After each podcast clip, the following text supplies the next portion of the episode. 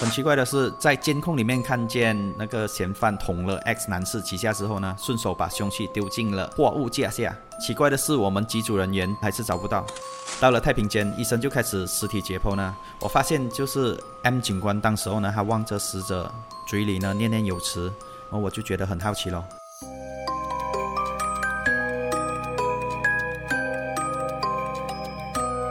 悬人，悬事，悬疑馆。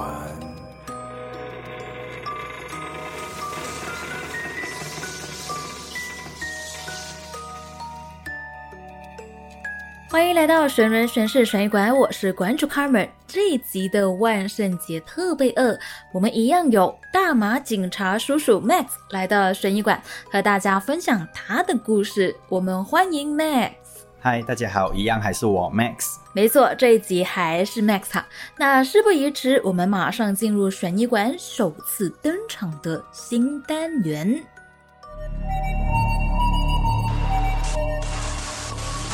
水泥馆十之最。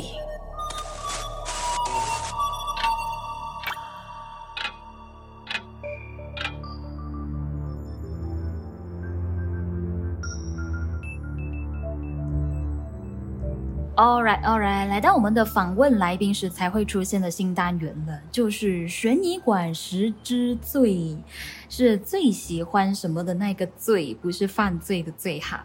那这一次呢，一样有警察叔叔 Max 来和我们一起分享他当警察的十个最。什么什么什么的经历啊？因为既然邀请了他，怎么可能就是只聊了竞技就放他走了，对不对？所以接下来呢，就会和他一起来聊聊他当警察后的一些经历。我个人是还蛮好奇的，因为毕竟警察这份工作呢，接触到的人事物是和我们平时的打工族不太一样的。那我的第一个问题就是，你在工作时遇过最不可思议的离奇事情？嗯，第一个就是消失的那把刀。我记得就是在二零一八年三月，大概是星期六吧。那天刚好轮到我休息。就这边有要跟你科普，就是刑事调查组的侦探呢，通常在一个星期里面会有一天的休息日。但如果遇到任何紧急案件呢，侦探还是必须第一时间赶到现场，就是俗称的 on call basis。呃，当天呢，刚好就是我跟女友呢在戏院里面看 Pacific Rim。刚开场十分钟呢，我的手机就响了。我的上司 M 警官告诉我有谋杀案件，全队人员呢必须马上到案发现场。我看了看了女友，很抱歉的告诉她，就是我刚好有案件要处理。她只是说了一句：“去吧，自己要小心一点。”等下到家我告诉你。我当时我就觉得多么幸运可以遇见你，然后就离开戏院赶往现场。到达现场呢，是一间小型的工厂，是出产电子产品的，大约有一百位工人左右。当时候去到现场呢，已经围起了黄色警戒线，而且呢，我也看到就是救护车刚刚离开，这个证明什么呢？就是很显然的是，救急人员发现受害者已经没有生命的迹象。事情的经过呢是这样子：报案者地经理呢，今早十点左右回到工厂，发现 X 男士仰卧在工厂操作间。X 男士，缅甸籍男性，二十八岁，他是一位机器操作员，呃。X 男士的心脏跟腹部呢有多个洞孔，就是像是被利器穿了个通透。然后我们一组人呢就检查了现场的监控记录，我们了解了整个案发过程。接下来呢，我们的工作就是找凶器。很奇怪的是，在监控里面看见那个嫌犯捅了 X 男士几下之后呢，顺手把凶器丢进了货物架下。奇怪的是，我们几组人员，包括就是重案组、犯罪现场调查组，就是所谓的 CSI、警局特别小组、Task Force、调查官 Investigation Officer，那么多人都在找那个凶器呢，我们还是找不到。我们锁定的案发现场呢，大概只有两百平方尺左右，而且从监控里看到凶器的大概位置。呃，前前后后我们几组人呢排查了现场六个小时，但是还是没有找到那把凶器。由于太晚了，没有办法，我们只能先离开现场去处理其他事情。然后呢，隔天早上一组人呢就回到案发现场了，继续排查那个案发现场。这个案件的调查官约了我的上司 M 警官还有我一起去太平间，就是医生把验尸日期呢排在了今天，然后随行的还有一位刑事摄影师 D Six。技术元素组到了太平间，医生就开始尸体解剖呢。我发现就是 M 警官当时候呢，他望着死者，嘴里呢念念有词，然后我就觉得很好奇咯。但是由于时机不太对嘛，我就没有开口问到底他在念什么呢？然后等那个验尸结束之后离开了太平间呢，我就问 Sir，你刚刚嘴里面念的是什么？是祈祷吗？M 警官告诉我不是，我是告诉死者，如果你要我们帮你，那你一定要帮我们找到凶器。当时候的我呢就不以为然。很奇怪的是，当天中午，阿侦探在电话里告诉 M 警官，凶器找到了，是一把长约十五厘米、黑色把柄的水果刀。嗯，这件事呢，因为一开始呢，我就觉得没有什么，我不以为然嘛。但是这件事呢，影响我蛮大的。之后在查那些谋杀案当中呢，我都会跟死者说，如果你要我们帮你，那你一定要帮我们破案。嗯，这个其实说起来也是蛮悬的，也像是我常常会在电视剧里面看到，像是那个 TVB 的《发金先锋》这样子，就是他们法医又或者是一些呃，像是警察在查案的时候，就是一直找不到证据，他们就会可能跟那个死者就是说，嗯，你要可能帮助一下我们找到。呃，那些证据，那我们就可以帮助你去找到凶手，这样子就有点拎回我们刚刚提到的那个传说啊，就是死者他可能真的会就是托人帮忙寻找真相这样子。是的，是的。嗯，那有没有就是说在工作上遇过最诡异的事？就是你目前当了就是快八年的警察，遇过最诡异的事，可以分享一下吗？嗯，这个就是我要说回，就是我之前在重案组的，我们刑警呢，或者是侦探呢，我们就是大约一个星期就会必须待在办公室里面一天嘛。就是说，今天我值班，我二十四小时都必须待在办公室里面，包括吃喝拉撒呢，都是在办公室里面。然后，呃，我本身有这个经历，我同事也有这个经历，很多同事都有这个经历呢。就是要说回呢。我们在我们警局有一把红色的塑料椅，然后那个塑料椅呢，是我们也不懂是怎么出现的，但是我们就会把它放在我们的办公室外。我本身有经历过的东西就是，呃，有一晚同样的就是轮到我来值班嘛，然后我就选择睡在办公室里面。然后就睡着睡着，大约我也不懂几点嘛，总之是凌晨时间。然后我就听到好像有人拖着一把椅子的声音，就是有椅子的声音，就是不懂被拖去哪里。然后前前后后呢，就是听了几次，但是我就也是不以为然嘛，我就以为是我发梦。之后呢，这个事情呢，我们就有几个同事就坐下来，我们开始开始聊起这个话题嘛。原来他们也是同样的经历。而且有同事发现呢，就是原本这个红色椅子呢是放在我们二楼，就是我的办公室是在二楼嘛，放在我们的门前。隔一天呢，这个椅子可能会出现在三楼，就是另外一组人的办公室前。在后天呢，它可能就是会出现在政务室前。就是你们会怎么认得它就是那一个椅子呢？因为那把椅子呢，它上面就是它有一些涂鸦嘛。就是用那个修改液来的涂鸦，所以我们就认得那把椅子，就是有一个记号这样子，所以无论他到哪里，你就是认出哦，那一个就是那一个椅子这样子。然后之后之后呢，就是我们就没有再没有看到那把椅子呢，啊，应该是我们其中一位吧，我们把那把椅子丢掉了还是什么处理掉了，我也不懂，就是我们就不不存在看到那把椅子了。哦，嗯，这个这真的是还蛮诡异的。好了，我们说完诡异的，我们现在来说比较不一样的。有没有就是在工作的时候遇过可能最让你感动，就是心情久久不能平复的事情呢？嗯，有啊有啊，就在二零一五年七月吧，七月左右，就是有一位调查官 N 警官呢，他就打电话让我去他的办公室当翻译员。就是我去到呃办公室，他告诉我整个案件的详情。这个案件的详情呢，有一位受害者就是 Y 女士，她是中国中国籍，四十岁，无业。这个 Y 女士呢，她被三位中国籍男性囚禁在屋里三天，而期间呢，不断的殴打那个 Y 女士。最后 Y 女士从厕所的窗口呢丢出了求救信息，路人发现了这个信息呢，选择了报警，然后警察就成功救了她出来，也逮捕了所有的嫌犯。当把他带去医院接受治疗之后呢，才把他带回警局。嗯，当时候呢，我就看了看 Y 女士，她的面部当时候还有手掌印，嗯，呃，她的手脚到处呢都有磕磕碰碰的那些伤痕呢。我看到这些伤痕都感，我本身都可以感觉到很痛啊。嗯，然后我就问她：“你还好吗？”然后她就很激动的说：“太好了，终于有人听得懂我说什么了。”因为我们警局里面的警员、警长大多数都是马来人嘛，都听不懂华文。然后呢，他就巴拉巴拉的说了整个案件的过程，我也翻译，把这个案件翻译给安警官。录完口供之后呢，处理完这个案件，安警官就让我告诉 Y 女士可以离开了。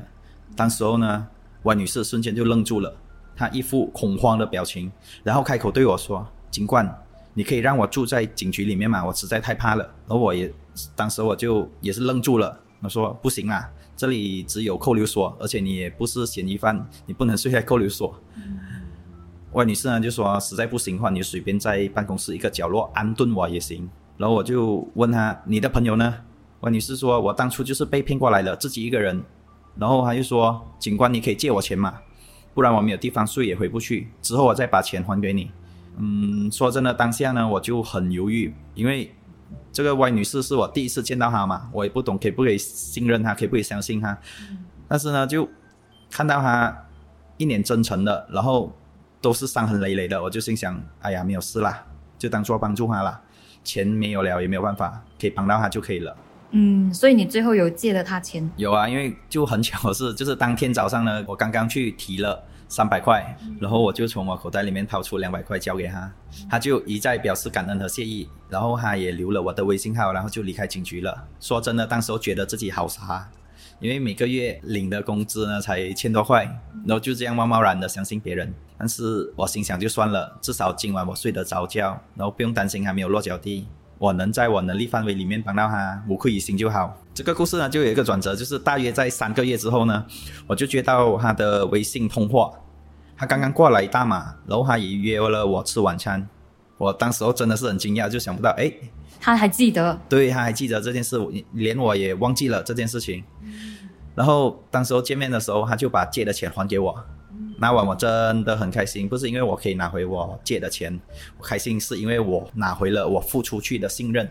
所以尽管我警察嘛，每一天会看到很多社会的阴暗面，但是我还是愿意相信人性本善。嗯，这个确实是很感动啊，因为有些时候呢。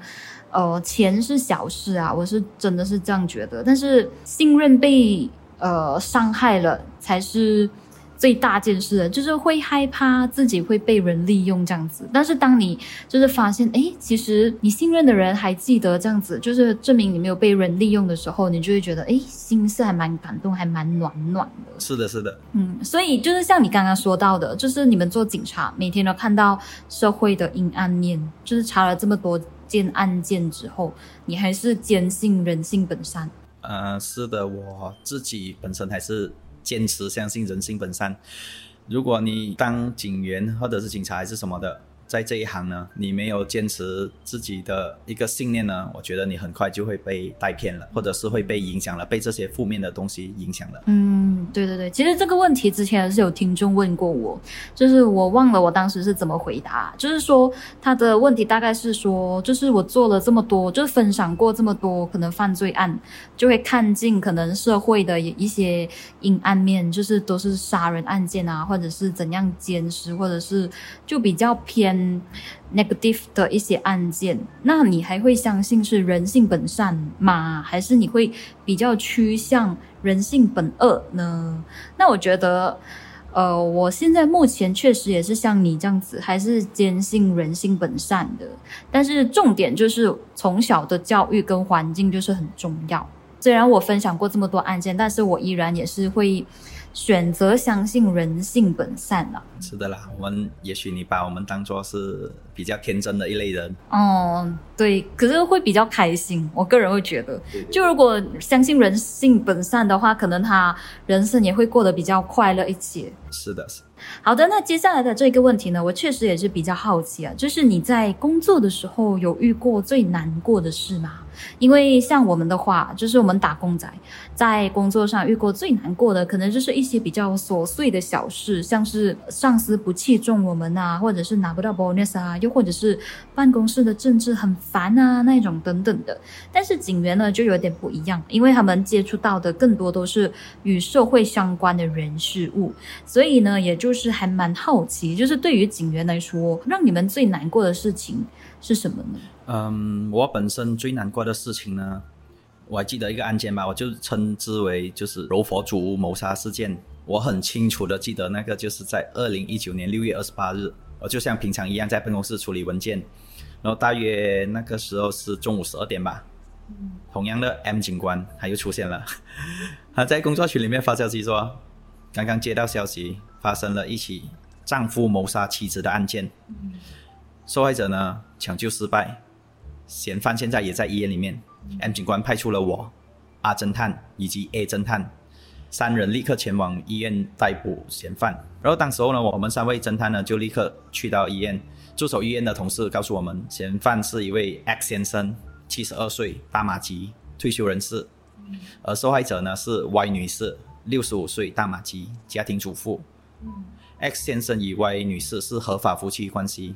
整个案件的过程呢是 X 先生今早时间不详，因为肚子饿，要求受害者就是 Y 女士准备食物。然后呢，X 先生由于等了太久，他就发脾气推了 Y 女士一把。然后大约在十一点三十分，两位老人的女儿呢就来探望他们。女儿呢就发现 Y 女士仰卧在厨房，她的头呢流了很多的血。尽管急救人员当时发现 Y 女士已经没有生命迹象，但救护车还是把 Y 女士带到医院来抢救。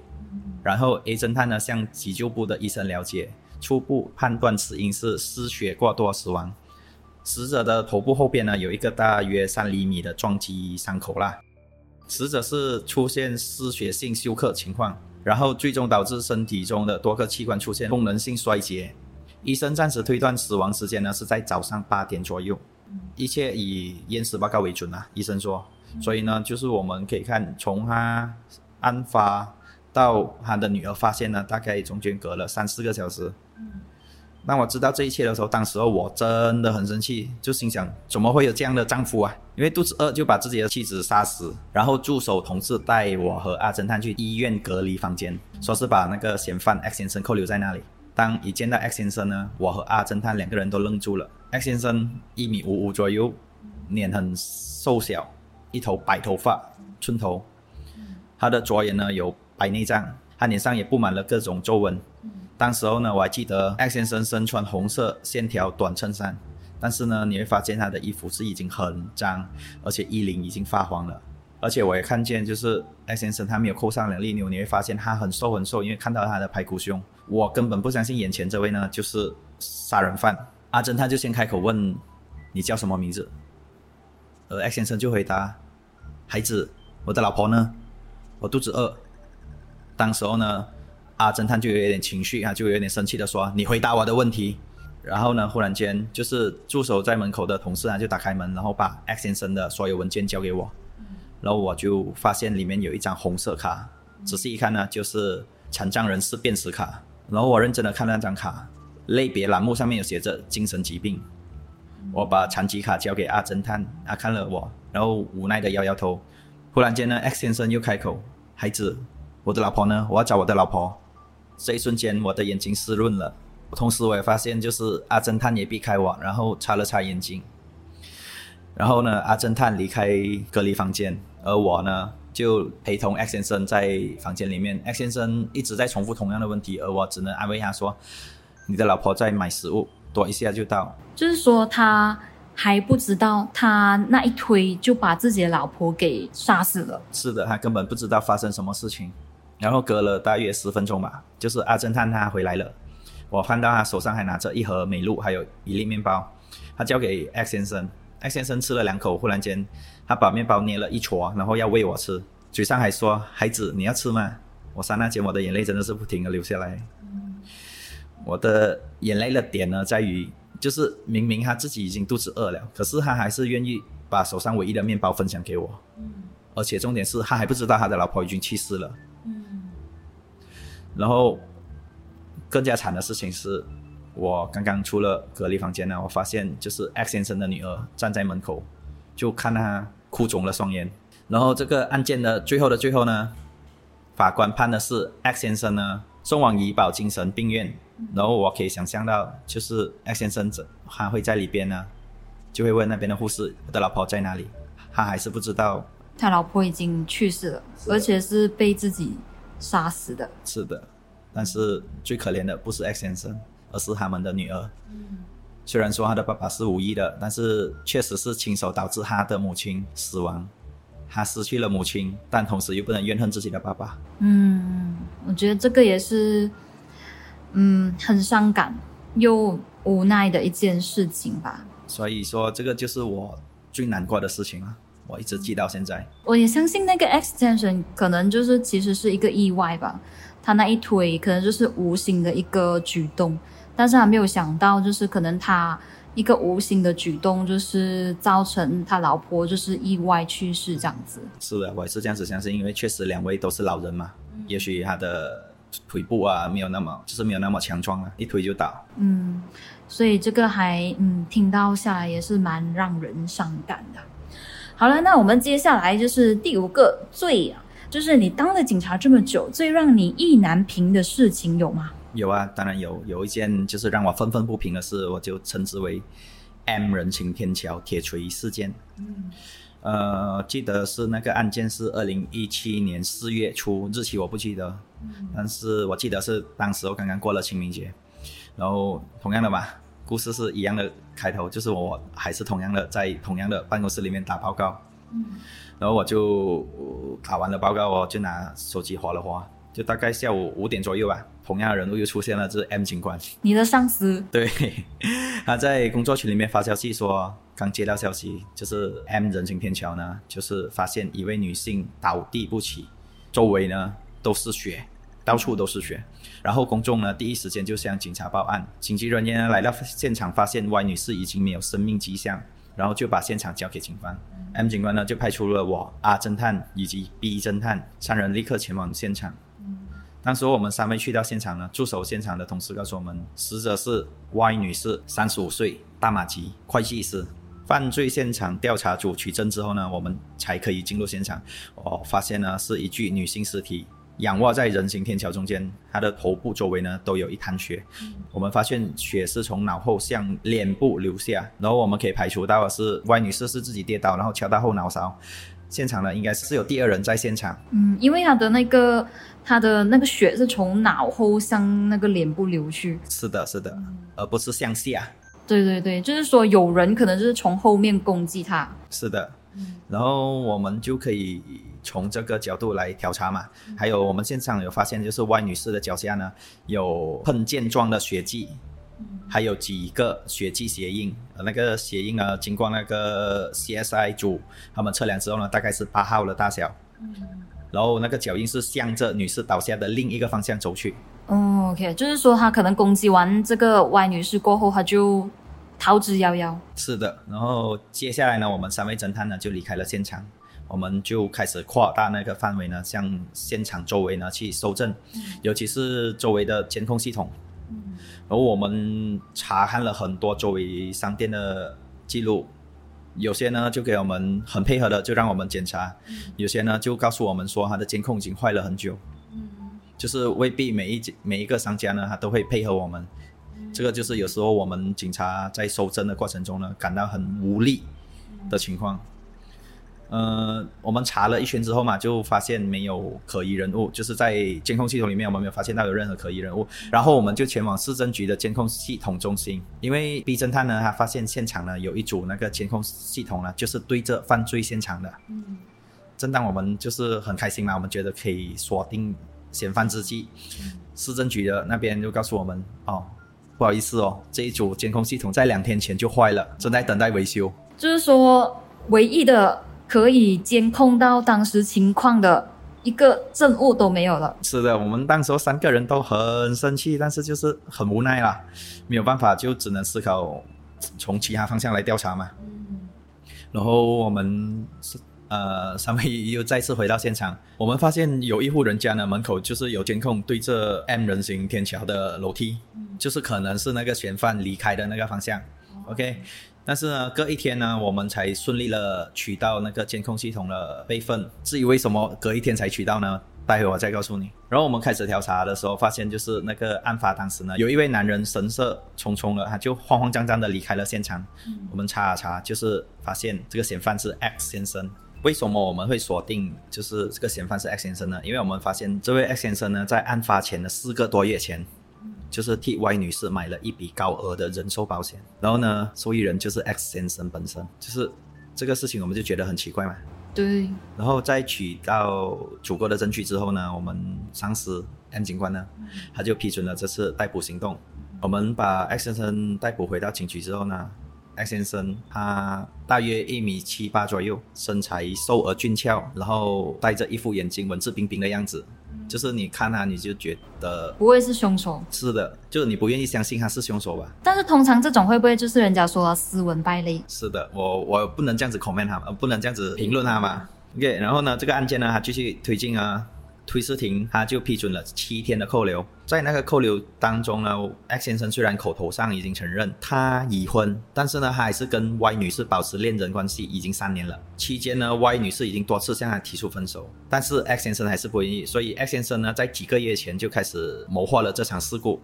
案发当时呢，他以了结关系的借口呢，就约了 Y 女士见面。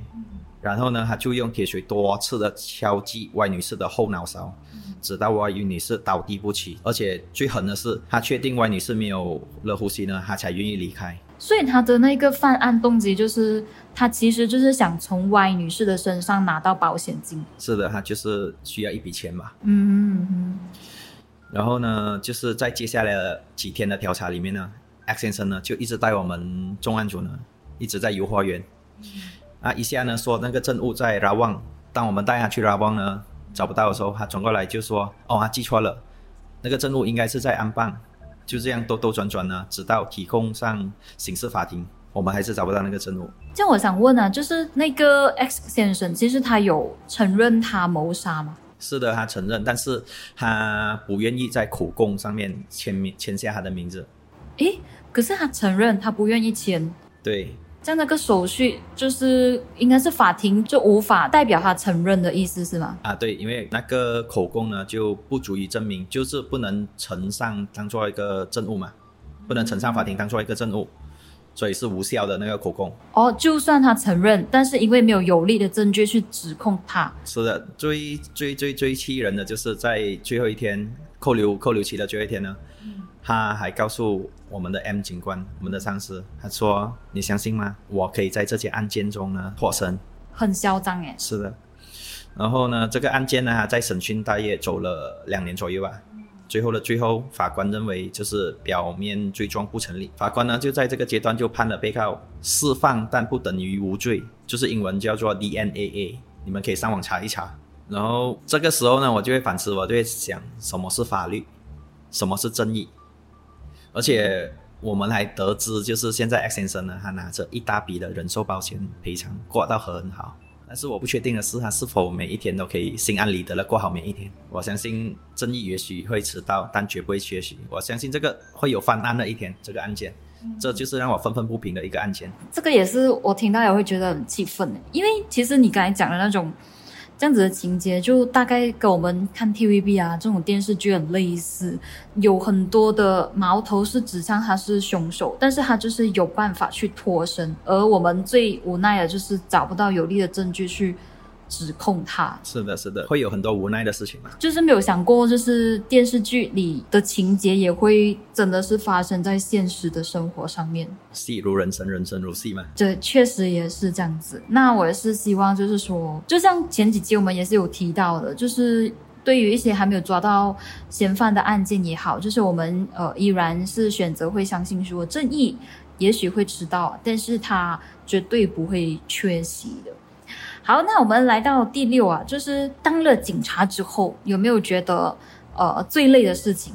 当然会有这样的时候啊，就是警察叔叔嘛，他会遇到就是社会的不信任。然后这个故事呢，我就要话说要回到就是刚刚的 M 人行天桥铁锤事件。就是你刚刚还记得吗？就是说我有去到一户人家要取出那个监控系统的记录嘛？啊，对，就是那个楼梯那个。啊，对，当时候呢就已经八月晚上八点嘛。我阿侦探以及 B 侦探嘛，我们三人呢就站在篱笆外门口篱笆外，我们按了门铃。呃，由于我们是刑警嘛，我们当时候都是穿着便装的，但是阿侦探当时候是有套上小黄衣的，就是那个反光衣。嗯，就是警察的反光衣。呃，然后我们按了门铃嘛，然后那个木门就打开了，一位中年华裔女性 H 女士就从门缝中问你们谁呀？什么事？嗯然后我就用中文回答哈：我们是警察，这里刚刚发生了案件，然后需要调取你的监控系统。然后同时呢，我就是掏出我的啊、警察证给他看嘛。那个 H 女士就说：“警察，你们做梦没有穿制服的？”然后我就回答：“我们是刑警，这是我们的警察证。”那 H 女士就说：“我看不到，你拿什么卡？”然后阿侦探就有点愤怒的说：“你站在屋里那么远，怎样看到？”然后那个 H 女士说：“我不相信你们是警察，如果你们不走的话，我现在就报警。”当时候呢，我阿侦探以及 B 侦探呢三个人就看着彼此呢就很无奈的笑了。然后阿侦探呢他就说：“好的，你现在打给警局，有电话号码吗？”然后阿侦探就开始说最近的警局电话零三九二零五之类的。然后 H H 女士啊就说：“我自己上网查，我不相信你。”那时候我们三个人呢又在沉默了。接着呢，B 侦探呢他就打给 M 警官，需要告诉他这一切的闹剧。啊、我们等了大概十分钟吧，那个巡逻车就到了。那位巡警就跟我们三个打招呼，然后按了门铃。然后呢，同样的 H 女士又在门缝中看了看，又问谁呀？那个巡警就说：“刚刚你有打给警局对吗？什么事？”那 H 女士她就眯着眼那边很使劲的看，她说：“太暗了，我看不清楚你的衣服。”然后那个巡警就看看了我们三人，然后很无奈的笑了。接着那个刑警他就回到巡逻车，他就打开那个警示灯，就是蓝色的那个灯闪啊闪。有一有一有啊，那个对对对对，然后 H 女士才愿意打开门，然后走出自己的 car porch，就是自己的停车场。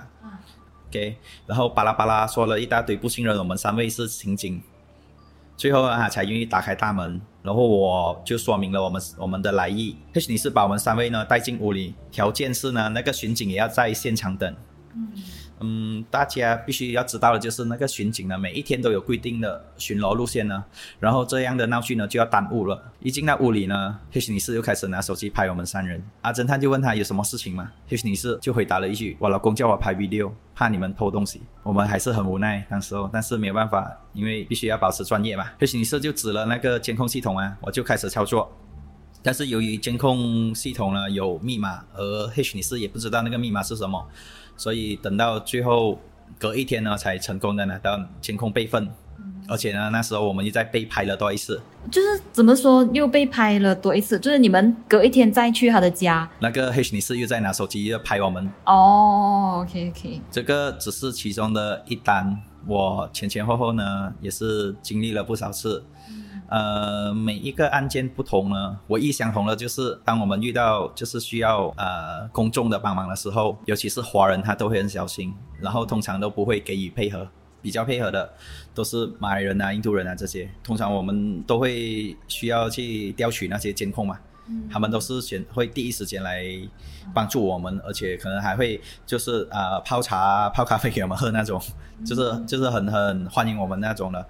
但是呢，我就是要劝告大众了，就是今天其他人有事情了，发生了案件了，你愿意帮助其他人，愿意给其他人方便，也许有一天在你自己本身发生的事情呢，其他人呢也愿意伸出这个援手来帮助你。确实。好的，那我们回到来，就是剩三个的罪了，就是第七个，你当了警察之后，让你最有动力的，因为我们说有伤心、有难过、有愤怒的事，应该也会有一些比较阳光、比较有动力的事情吧。嗯，是的，就让我最有动力的事情呢，应该是动力火车。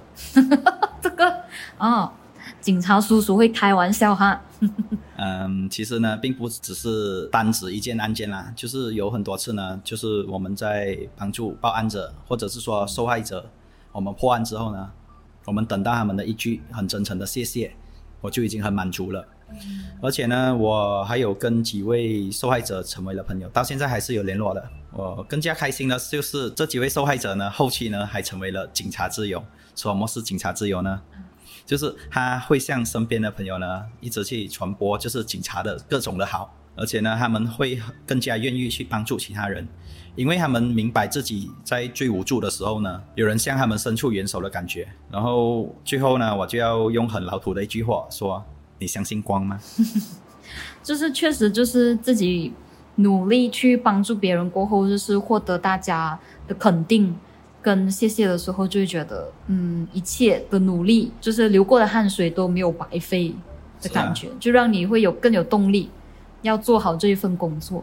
呃，是的，就是当你发现自己可以很明确的可以帮助到其他人，就是不管大事还是小事啦，嗯，就是也不必说你要当警察嘛，就是你可以帮到身边周围社会一些小事情都好，就是你会传播一些正能量给身边的人，嗯，所以我觉得其实这个是一个很正向的事情。嗯，社会现在就是需要这些比较正面的东西。嗯，所以这个就是我的动力。好，那接下来就是你进警队之前和进了警队之后最颠覆你想象的事情，这个我是蛮好奇的。呃，刚刚我们就讨论了很多吧，都一直都在说 DVB 对吧？啊，对。啊，我其实我本身也是看着 DVB 长大的，但是呢，就是想象很美感，现实呢却很骨感。怎么说？就是你想象中。跟你所经历的是不不同了。从小呢，那个作文题呢，我的志愿每每写的都是我想当警察。可是呢，那个毕竟是小时候所想的嘛。你越长大呢，你就我就开始忘记了这件事。可是呢，在一次机缘巧合之下呢，大马皇家警察呢特别招收华裔警察，而我就被录取了。在加入警队之前呢，我想的都是冲锋陷阵啊，枪林弹雨啊，各种热血的英勇故事。像是 TVB 演的那一种，对对对对，都看太多戏了。可是呢，当踏入警校的第一堂课就是服从纪律，教练用大约几个月的时间呢，就是把我们的棱角都磨平。然后呢，他才愿意授予我们各种专业的知识。我记得有一位教练告诉过我，你们毕业后会遇到各种案件、各种人魔鬼怪，所以你现在你们就必须好好学习，用知识武装自己，当自己的铠甲。有一句话嘛。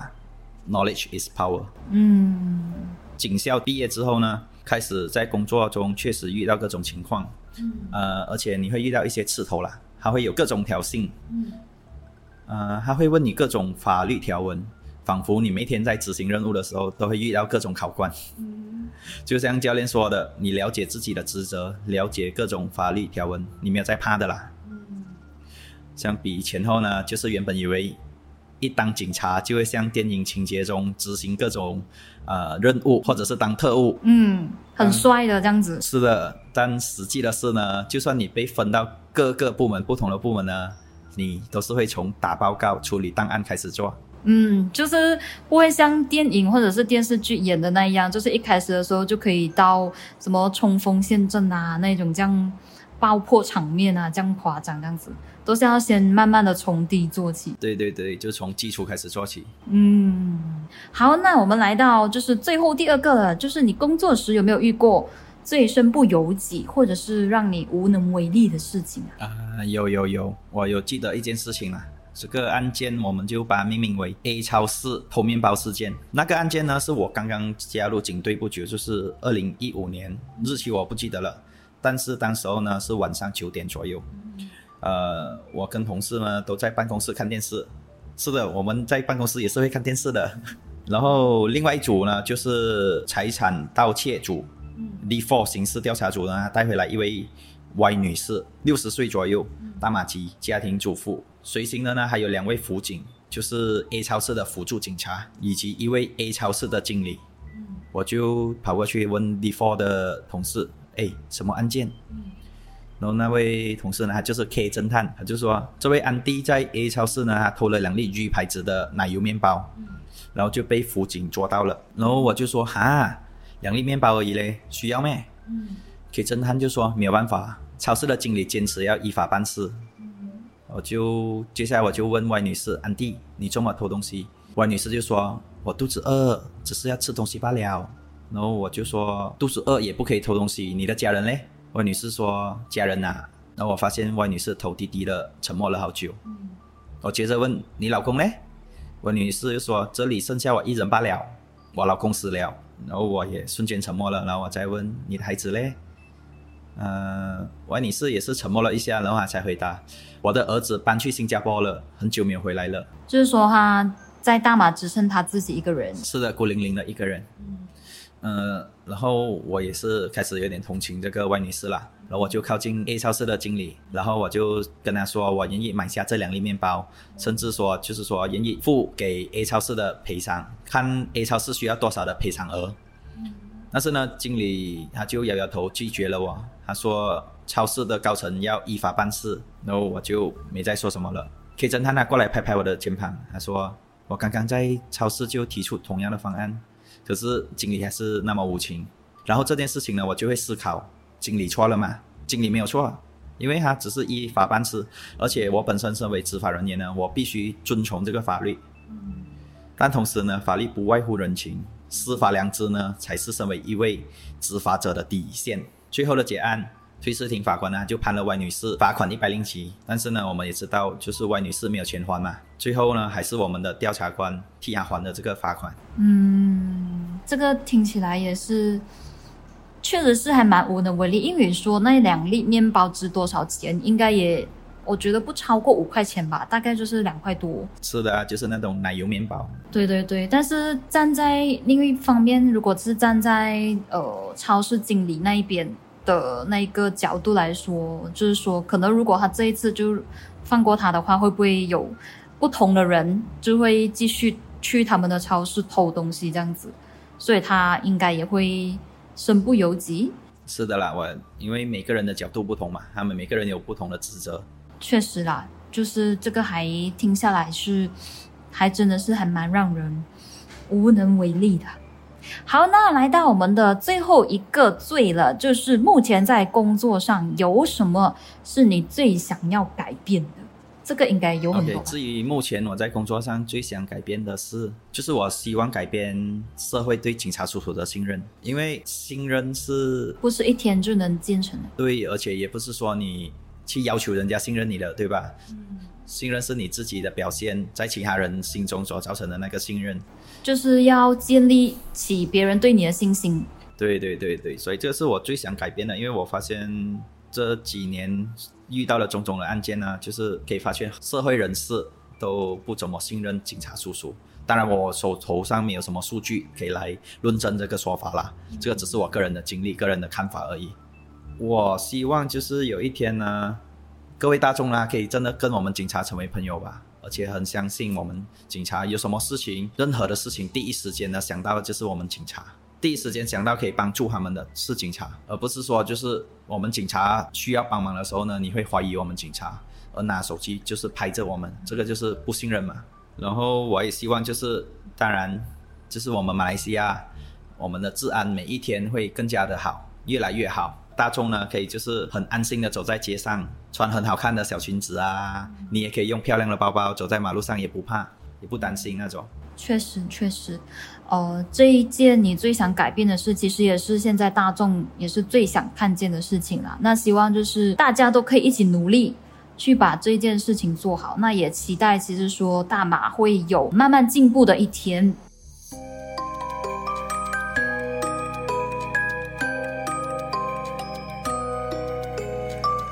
好的，很快又来到了节目的尾声了。这次呢，非常高兴能邀请到 Max 来到悬疑馆这边做客，和大家分享了大马警戒里面的一些小传说，以及一些他遇过最奇幻、感动。无力的事情，有让人很毛骨悚然的，有让人很惊讶的，有让人很感动的，也有让人很有动力的。那希望下次还有机会邀请你来悬疑馆这里做客，也非常感谢你愿意接受我的访问。好的，谢谢你。听着节目的听众朋友们，如果你也喜欢这集的内容，或者是有什么想法想要和馆主我，又或者是大马警察叔叔 Max 交流的话呢，都欢迎你到悬疑馆的 IG 去 follow。我点个赞，然后留个言哦。在说再见之前，先唱名感谢热情赞助水管的听众朋友们，有新加入成为南瓜保存的千一个台树、淡月、Sharon Young、Ken Chen、Jasper、Carapod、S Y Tra 以及 Christopher。少不了的当然还有单次斗内悬疑馆的旅客们，包括了 Kristan 和 Riga。谢谢大家的鼎力支持，也非常感谢一直在默默支持悬疑馆的你，还有就是一些新加入的听众朋友们。非常高兴大家可以加入我们这一个大家庭哦！我到现在呢，依然会收到一些新的听众 DM 进来说，他们刚刚就刷到了《悬疑馆》这个节目，结果一听就爱上了，还给我加油打气，很感动啊！因为每次工作到很累的时候，看到这些信息呢，就感觉到整个人都被充电了。你们就是我的 power bank，所以非常感谢你们。最后还是要说回我的口头禅，谢谢大家莅临悬疑馆，我是馆主 Carmen，我们下集再见。